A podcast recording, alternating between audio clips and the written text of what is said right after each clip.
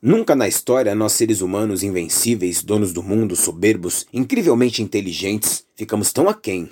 Tudo sempre teve que ser na nossa hora.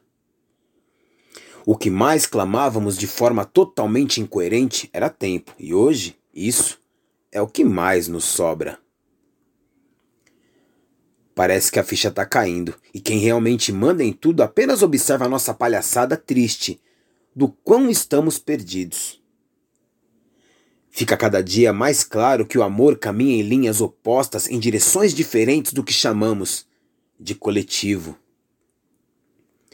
Eu repudio a hipocrisia. A falsa humildade engana apenas quem já tem o sangue imundo. Por irmãos, não caiam nessa.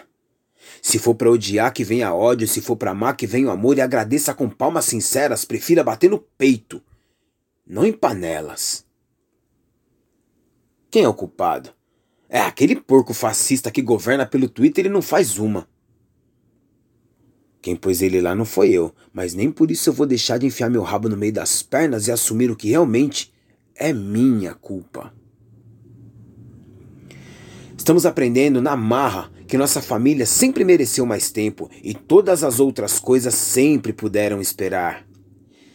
Crise de ansiedade, síndromes, pânico, depressões, burnout, esquece. Agora integralmente é com tua vida que você deve se preocupar.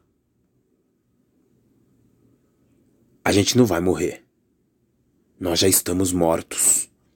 O problema é teu, azar o seu, o não é meu. Para, agora podemos gritar. É tudo nosso.